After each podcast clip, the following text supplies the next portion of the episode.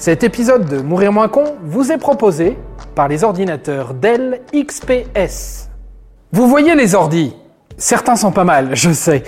Mais, mais, vous voyez là les touches? A, Z, E, R, T, Y, U, I, O, P.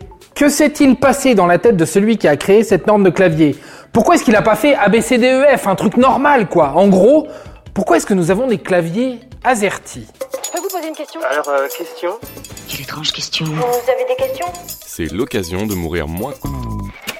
Cette invention date de 1878 et de l'ancêtre de l'ordinateur, la machine à écrire. Le monsieur qui a disposé les lettres comme ça, c'est Christopher Latham Scholes. C'est l'un des inventeurs de la machine à écrire. Et il a bien changé la disposition des lettres pour une raison pratique. Il l'a fait à cause des marteaux tampons, ces bras articulés, qui venaient s'abattre sur le papier pour que s'inscrive la lettre. L'objectif de cette disposition est simple. Latham Scholes ne voulait pas que les tampons se chevauchent. Alors quand on tape à deux doigts, il y a peu de risque. Mais quand on a un peu de bouteille, on tape à la vitesse de la lumière, et lors de l'appui rapide de deux touches, les marteaux tampons s'entrechoquaient et se bloquaient. Ça va un peu trop vite pour moi. Latham Scholes a donc redistribué les lettres du clavier afin que les touches les plus fréquemment utilisées soient éloignées les unes des autres. Ainsi, plus de blocage. Voilà comment est né le QWERTY. Oui, oui, le QWERTY, comme on le trouve dans la majorité des pays. Mais on ne sait pas trop pourquoi des petits malins ont décidé d'avoir leur spécificité locale. Oui, oui, je parle bien de la France, entre autres, qui a adopté l'AZERTY à la fin du 19e siècle. Cette inversion des lettres est faite pour s'adapter à la langue française, tout simplement. Et c'est pourquoi je conclus en criant, en criant Vive la France Mais vous l'avez peut-être appris, le clavier AZERTY classique est souvent mis en concurrence avec de nouvelles méthodes. On reproche au clavier AZERTY une disposition très anglo-saxonne, mais plus compliquée en français. On dénonce la place centrale des lettres K et Q qui sont faciles d'accès, alors que d'autres lettres plus utiles en français sont fourrées au fond du clavier. Idem pour le U accent grave qui a une touche dédiée, alors qu'un seul mot en français utilise le U accent grave.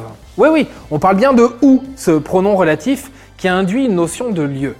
Il est où le U? Quel U? Le U. En avril 2019 a été présenté un nouveau clavier dit norme volontaire NF Z71300. Il en ressort deux modèles distincts. Le GECO, pour lesquels les lettres les plus fréquemment utilisées en langue française sont placées au milieu du clavier. Une disposition qui permettrait de limiter les efforts de nos petits doigts et donc de limiter la fatigue musculaire, notamment en maximisant le passage d'une main à l'autre lorsque l'on écrit.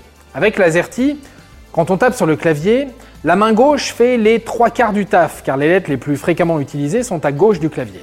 Que je me suis reconnaître ta main gauche de ta main droite Le deuxième clavier va rassurer ceux qui se la pètent en tapant plus vite qu'une dactylo et sans regarder mes doigts en plus. Ce sera un AZERTY amélioré. En gros, l'emplacement des lettres ne change pas, mais les accents et les nouveaux symboles comme les hashtags, les arrobas, y sont plus faciles d'accès. Bah voilà. Maintenant, vous savez tout. Au revoir, messieurs, dames. C'est ça la puissance intellectuelle. Sapristi C'était un podcast de Genside. Attends, avant de partir, j'ai juste un truc à te dire. Viens découvrir notre podcast Sexo, la question Q. Deux minutes pour tout savoir sur la sexualité féminine.